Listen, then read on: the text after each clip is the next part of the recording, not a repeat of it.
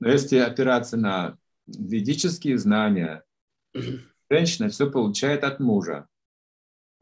Ребенка от мужа, репутацию положение в обществе от мужа, а богатство от мужа.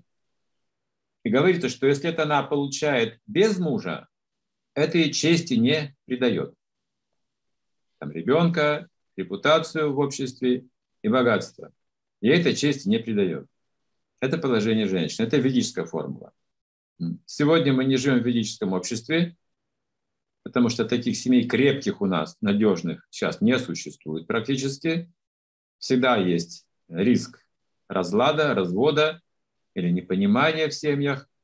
И всегда есть в семье какие-то беспокойства, которых слишком много, может быть, даже чересчур, которые влияют на наш бизнес, на наши дела, на наше умонастроение. Поэтому сегодня мы имеем такую картину мира, модель, модель мира, что каждый сам за себя, даже в семье. Даже вот муж и жена. Муж говорит, я могу только так зарабатывать. А жена говорит, нет, мне нужно больше. Каждая себе, да, думает.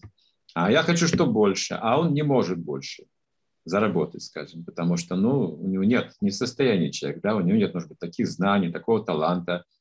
А жена настаивает, что он зарабатывал больше.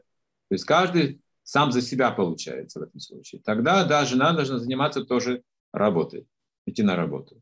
Если такая модель мира у нас, то должны работать все.